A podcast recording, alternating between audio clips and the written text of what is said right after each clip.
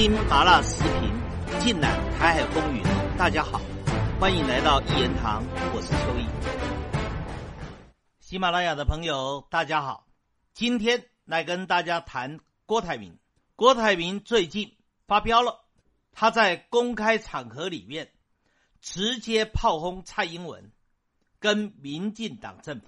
他怎么说呢？他说啊，在去年二零二一年。当时台湾的疫情严重，他为了要解决台湾当时候的疫苗荒，所以准备自己掏腰包，向海外，尤其向德国 B N T 的总公司去购买一千五百万剂的 B N T 疫苗，来供应台湾人民施打。这样的一个采购疫苗的动作，当然对台湾人民是好的。可是当时民进党的政府是怎么想的呢？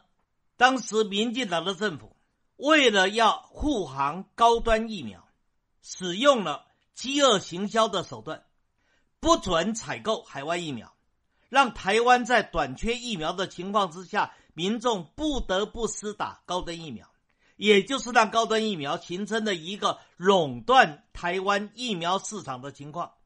那这一来，高端疫苗当然变成奇货可居呀，尤其高端的股价节节上涨，造成了手中握有高端股票的民进党党政高层个个荷包满满、盆满钵满。而在这个过程里面，民进党当局，尤其是当时防疫总指挥官陈时中，不断的对郭台铭予以刁难。给他设了许许多多的路障，不准他采购就是不准。后来郭台铭把这事情诉诸媒体，诉诸舆论，事情闹大了。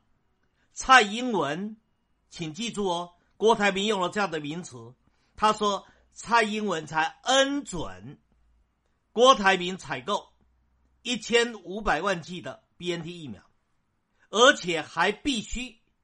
要以台积电跟慈济联手采购，而在采购的过程里面，陈时中为首的民进党党政官员可以说节节卡关，让郭台铭是苦不堪言。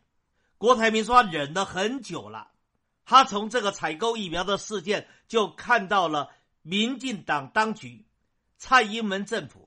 根本没有把台湾人民的生命安全当做一回事，也就是把台湾人民就当成是刀厨下的鱼肉，刀厨下的一个刍狗，这个让郭台铭非常非常的愤怒。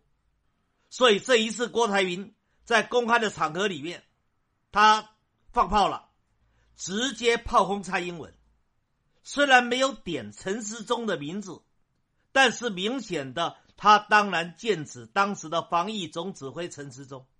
郭台铭这么一说啊，其实正好就说明了为什么陈时中这一次代表民进当选台北市长会输得一塌糊涂的原因。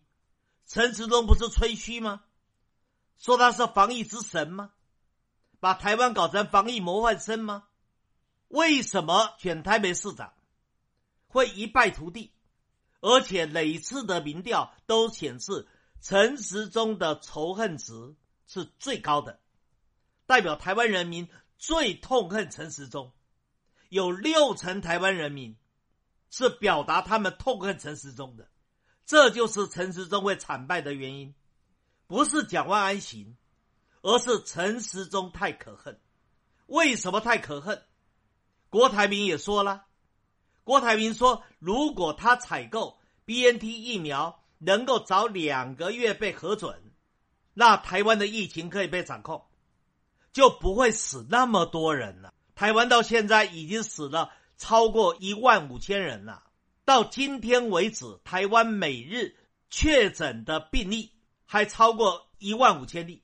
这么严重的疫情，死了这么多人，而购买高端股票的人，我说过。”个个赚的荷包满满，所以才被骂谋财害命嘛。郭台铭这一次的不平之名，炮轰蔡英文，炮轰陈时中，炮轰民进党，为什么呢？他都忍了一年多了，还有什么不能忍的？郭台铭在商场可以说历经风险，什么大小阵仗没见过？为什么他这一次不忍了，直接炮轰？我归纳起来五个原因吧。第一个原因，现在民进党示弱，声势弱了。民进党为什么声势弱了？九合一选战大败以后，你知道台湾的人民是看风向的，正好印证所谓的马太效应。强者恒强，弱者恒弱。民进党不是大败惨败吗？于是台湾人民就看衰他。最新的民调是亲民进党的台湾民意调查基金会的调查结果，民进党凭空蒸发了两百多万票，他的认同度啊少了十几个百分点，被国民党超车。为什么会蒸发掉那么多的民进党支持者？不投票了，不再投民进党了。不再始终了，为什么？就是因为民进党的施政让大家太失望了。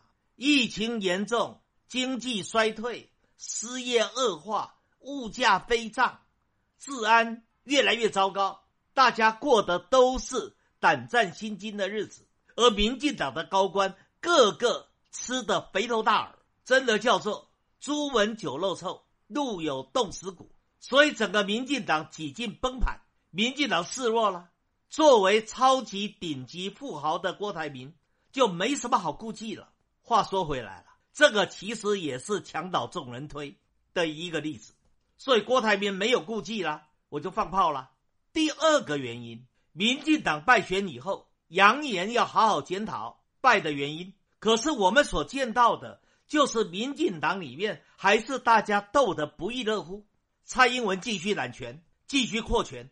而最不要脸的苏贞昌还赖着行政院长的位置不肯辞掉，而民进党里的各派系斗来斗去，大家还来抢夺民进党仅剩的一小块饼。而至于那些侧翼、网军、民嘴，还仍然厚着脸皮，每天在电视、在网络上面，就像是鹦鹉一样，不断的跳针去扯那些。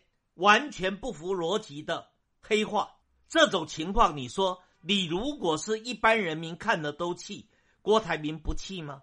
第三个原因呢，就是谈到疫情了，郭台铭一直谈他的妈妈九十三岁了，你知道老年纪的先生女士一旦染疫了，所造成的并发疾病是很可怕的，死亡率也特别高的，所以郭台铭很担心。